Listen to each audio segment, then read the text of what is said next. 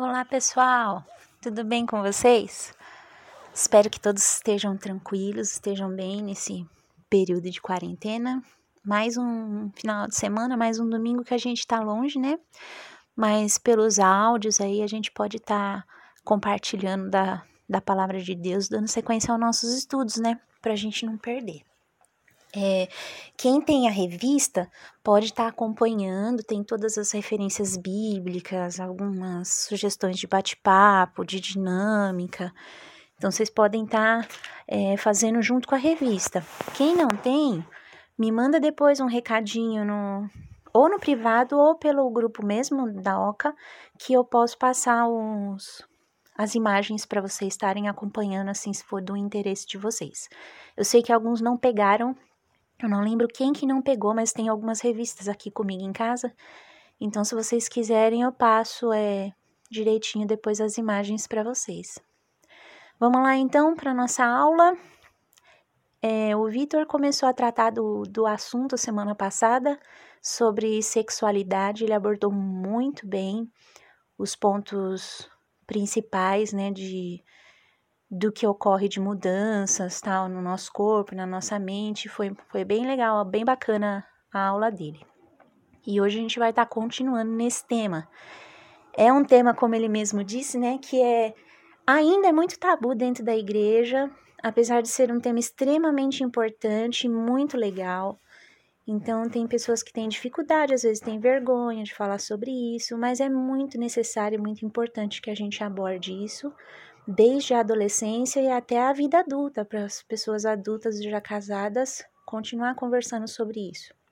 Porque é algo que tem a ver com a nossa vida.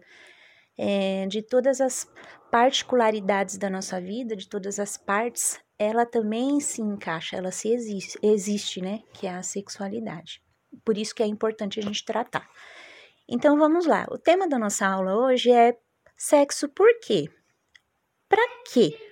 Que isso existe? Por que, que Deus criou isso? Então a gente vai estar tá vendo que Deus criou isso. Deus criou o sexo primeiramente com a finalidade de procriação. Isso ficou claro é, em Gênesis 1, 28. Deus disse, de, é, os abençoou dizendo, tenham muitos filhos e se espalhem por toda a terra e dominem a terra. Então a primeira função foi para procriação. Ele poderia ter feito de uma outra forma, né? Que não fosse a relação sexual, mas Deus quis que fosse assim. E foi uma forma muito legal, muito interessante dele pensar, dele fazer isso pro, pro ser humano. A segunda função do sexo é unidade. Unidade entre duas pessoas. Isso está em Gênesis 2, 24. E é por isso que o homem deixa o seu pai e sua mãe para se unir com a sua mulher e os dois se tornarem uma só pessoa. E a terceira finalidade é a do prazer, que Deus fez o sexo para que haja prazer para o homem e para a mulher, para, os dois, para as duas pessoas. Provérbios 5, do 18 a 23, depois vocês podem estar tá lendo lá no livro de Provérbios. Então, essas são as três funções distintas e muito claras que o nosso Deus deixa na sua palavra com relação ao porquê ele fez o sexo. E a Bíblia é muito clara ao falar disso. Então, procriação, a unidade e o prazer. O sexo é como se fosse uma aliança que é feita entre duas pessoas, entre um homem e uma mulher, ambos adultos já, porque na fase adulta ele já tem é, maturidade, tanto física quanto emocional e espiritual, para entender e vivenciar o sexo na sua plenitude, da forma como, como Deus realmente criou. Então, o sexo ele é nada mais, nada menos do que uma aliança. Uma aliança física, uma aliança emocional e uma aliança espiritual. Aliança física porque dois corpos se unem formando um só. Uma aliança emocional por quê? Porque há uma união completa e total das emoções no, numa relação sexual. E uma aliança espiritual porque Deus criou isso como fundamento para um dos pilares para a família. Lá no Gênesis 2:24, que a gente acabou de ler, ele fala para deixar o seu pai e a mãe e se unir à sua mulher. Isso é uma união também espiritual, união de propósitos, união para formar a família. Então acaba sendo uma, uma aliança nesses três aspectos: físico, emocional e espiritual. Então, o porquê existe o sexo? Para que, que existe o sexo? Para poder glorificar a Deus, para poder formar uma aliança, para poder formar uma família, aliança entre duas pessoas e assim estabelecer a família, que é o assim o aspecto principal do nosso Deus, aquilo que ele tem como algo mais importante, né, na vida humana é a família, né? E o que há de errado em fazer sexo? Às vezes a gente pode pensar é, sobre isso. Será que existe alguma coisa errada nesse aspecto? Falar para vocês, não existe nada de errado em falar, em pensar e em se fazer sexo.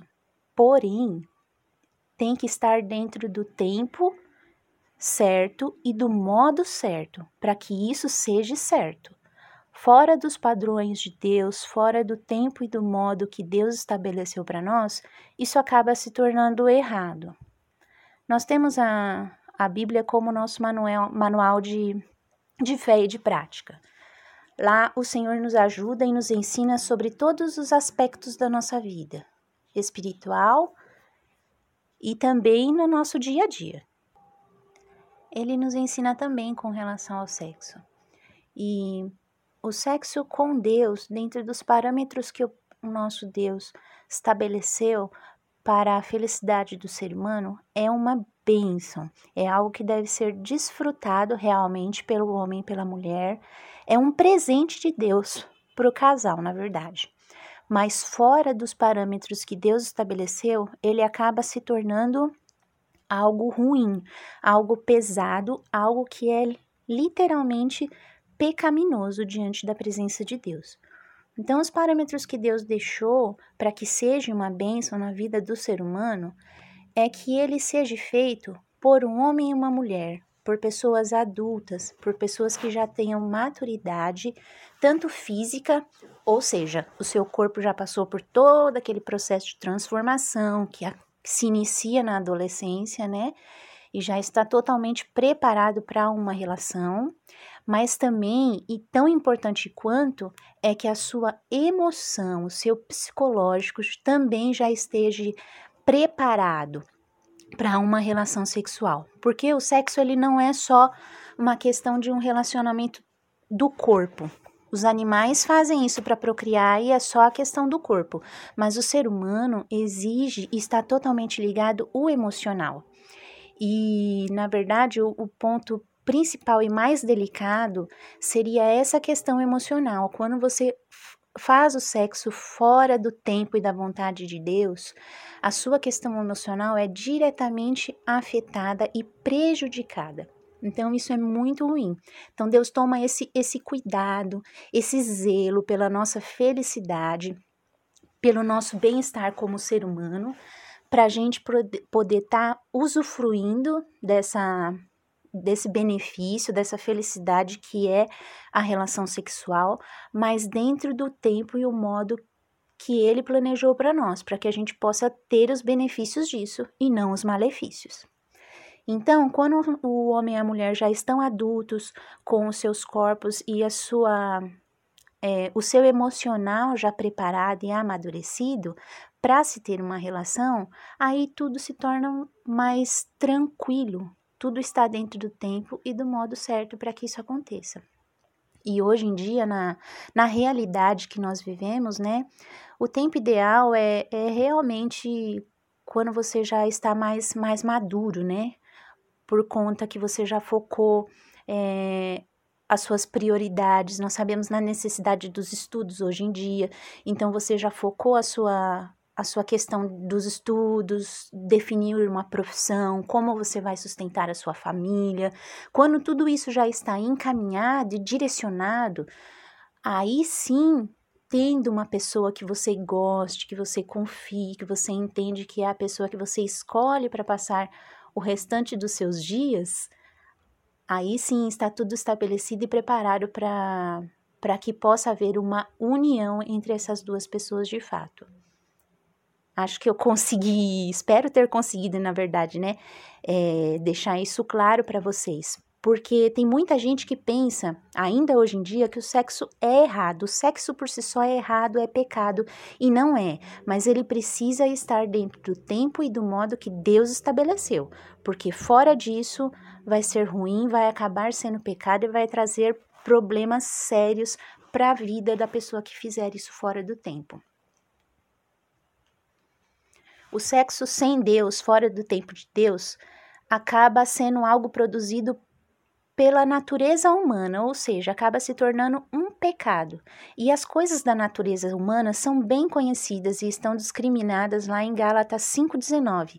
E logo no comecinho do versículo já vem logo de cara a imoralidade sexual, a impureza e as ações indecentes são as coisas que a natureza humana pecaminosa produz por si só. Então a gente vê que a palavra de Deus confirma essa questão do do sexo fora do tempo de Deus acaba trazendo essas consequências de obras da carne, de coisas pecaminosas diante do Senhor.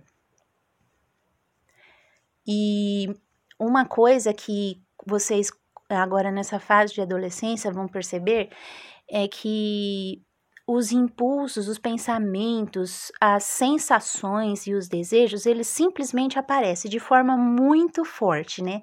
No, na adolescência é uma coisa muito intensa por causa dos hormônios.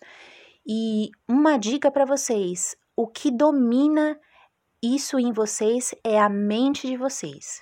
Tudo começa pela mente. O que domina o, desejo sexual é a sua mente. A mente é que domina o desejo. E isso está relatado também em Marcos 7,21, porque é de dentro do coração que vêm os maus pensamentos, a imoralidade sexual, e aí vai discorrer no decorrer do, dos versículos vários, vários pensamentos pecaminosos. E o começo do versículo, que na verdade é a chave, é que tudo começa no coração. Essa palavra coração não é o seu coração, é o seu sentimento. É o seu âmago, é o seu profundo, é a sua, a sua coerência, a sua razão. Então, esse coração está intrinsecamente ligado à sua mente. Então, é porque é de dentro de você que vêm os, os maus pensamentos. E vem também o controle o controle desses maus pensamentos. Então, às vezes o pensamento ele simplesmente aparece muitas vezes também por causa dos impulsos é, hormonais, né, que simplesmente aparecem. Mas a sua mente é que tem controle de, de tudo isso. Nessa fase da adolescência, vocês vão aprender exatamente isso também. Vão entender e vão aprender que o que controla os desejos sexuais da gente é a nossa mente. E é mais um motivo para a gente fugir do pecado e da aparência do mal, do sexo fora do tempo, é manter a nossa mente pura, manter a nossa mente sempre ocupada, sempre com, com algo pensando algo que seja bom, algo que seja produtivo para vocês, algo que seja importante para vocês e algo que seja puro. Isso está discriminado lá no texto de Filipenses 4, 8 e 9. Meus irmãos, encham a mente de vocês com tudo o que é bom e merece elogios, isto é, tudo o que for verdadeiro, digno, correto, puro, agradável e decente. É com isso que nós precisamos encher a nossa mente para poder combater os desejos que possam vir no, no sentido de ficar alimentando essa questão negativa. Porque pensar em sexo vocês vão pensar, é natural da idade, é natural dos hormônios, isso vai, vai surgir mesmo. Agora, ficar alimentando isso como se fosse um desejo desenfreado, sem controle, é aí que está o perigo, é aí que mora o pecado, é aí que mora a maldade. Então, quando vierem os pensamentos e vocês perceberem que está pendendo para as coisas mas tentem focar em outras coisas. O segredo está na mente de vocês. É, outra dica prática é vocês fazerem aquilo que vocês gostam, por exemplo, atividades físicas são muito interessantes e muito legais nesse sentido, porque vai liberar a energia que está no corpo de vocês. Nessa fase existe muita energia, hormônios a, a milhão, então fazer atividade física, um esporte, uma coisa que vocês gostem, que libere aquela aquela alegria, aquela sensação de leveza, sabe? Então a atividade física ela é muito importante nessa fase. Então estejam sempre ativos, estejam sempre pensando em coisas que sejam legais para ocupar a mente de vocês. É, em aprender coisas novas, pensando na em Deus, pensando na obra de Deus, naquilo que vocês podem fazer para poder acrescentar no reino de Deus. Está ocupando realmente a mente de vocês. É uma questão que Deus tem para vocês nesse período é, da vida de vocês, na juventude, é que Deus quer que vocês sejam completamente dedicados a eles e que fiquem livres da imoralidade. Isso está escrito em 1 Tessalonicenses 4,3. Então, é uma, um desejo de Deus e uma direção muito clara e objetiva na fase que vocês estão agora de juventude, de adolescência, é focar realmente em se dedicar ao Senhor. Quando chegar o tempo certo de maturidade emocional, e aí com certeza vai, vai vir a questão de vocês já estarem encaminhados nos estudos, uma, uma direção profissional mais definida. Naturalmente, de, é, vocês vão estar orando e pedindo para Deus preparar uma pessoa para vocês. E quando chegar a hora certa, tudo pode acontecer, tudo vai acontecer da melhor forma. A hora certa é um casamento consumado, uma aliança realmente estabelecida com uma pessoa para que se forme uma família. E aí, dentro desse contexto, o sexo será uma bênção, porque ele é uma bênção na vida do ser humano. Com certeza.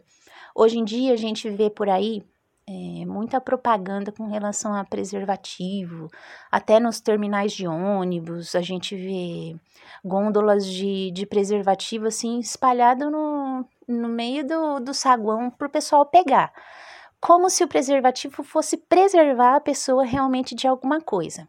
O pessoal diz que evita gravidez, que evita é, doenças sexualmente transmissíveis, mas na verdade isso é um pensamento de padrão do mundo, como o Vitor disse na outra aula, é, são médicos e, e, pessoas especializadas que têm muito conhecimento, com certeza, mas muitas vezes não têm os padrões de Deus estabelecidos na vida deles, né? Como parâmetro, como normativa de vida.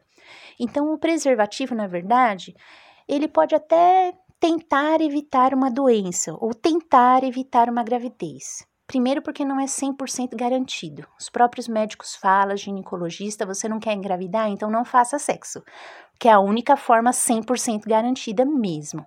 E também doenças. Preservativo pode ajudar a não pegar, mas ele não preserva você, ele não restringe você de problemas emocionais que uma relação sexual pode trazer para sua vida quando ela está sendo feita fora do tempo. Então, esse negócio de preservativo, que não sei o que, faça sexo seguro, isso daí é, é utopia, é balela, não tem nada a ver. Na prática, isso não resolve. Quando um, um, um adolescente tem relações sexuais fora do tempo, né, na, no período da adolescência, que seria um tempo não, não ideal para isso, acaba trazendo muitos problemas emocionais depois, claro, podem ser curados, mas dá muito trabalho para isso. Então, vocês que estão começando essa fase agora, evitem problemas. Uma pessoa inteligente é aquela que aprende com o conselho e o erro de outras pessoas. Então, no que for interessante para vocês, ouçam os conselhos de pais, de professores, da palavra de Deus e evitem essas coisas neste tempo. Esperem para a fase certa, para o momento certo. Gente, falei, falei, falei. Espero que tenha dado para absorver alguma coisa. É um tema muito legal, muito importante. Se alguém é, tiver alguma dúvida ou quiser compartilhar alguma coisa, perguntar, desabafar, contar uma experiência, pode chamar eu, Alain, os outros professores no, no privado para a gente estar tá conversando, porque isso é um tema que tá, dá muitas curiosidades, né? E às vezes vontade de conversar com alguém. Então fiquem à vontade, em quem vocês sentirem confiança, segurança, liberdade, podem contar conosco, tá? Vamos nos falando então. Um grande beijo para vocês. Que Deus continue cuidando do coração de vocês e de cada área da vida de vocês, das suas famílias, nessa fase também de quarentena que estamos vivendo. Amamos vocês, fiquem com Deus e até mais. Um beijo, tchau!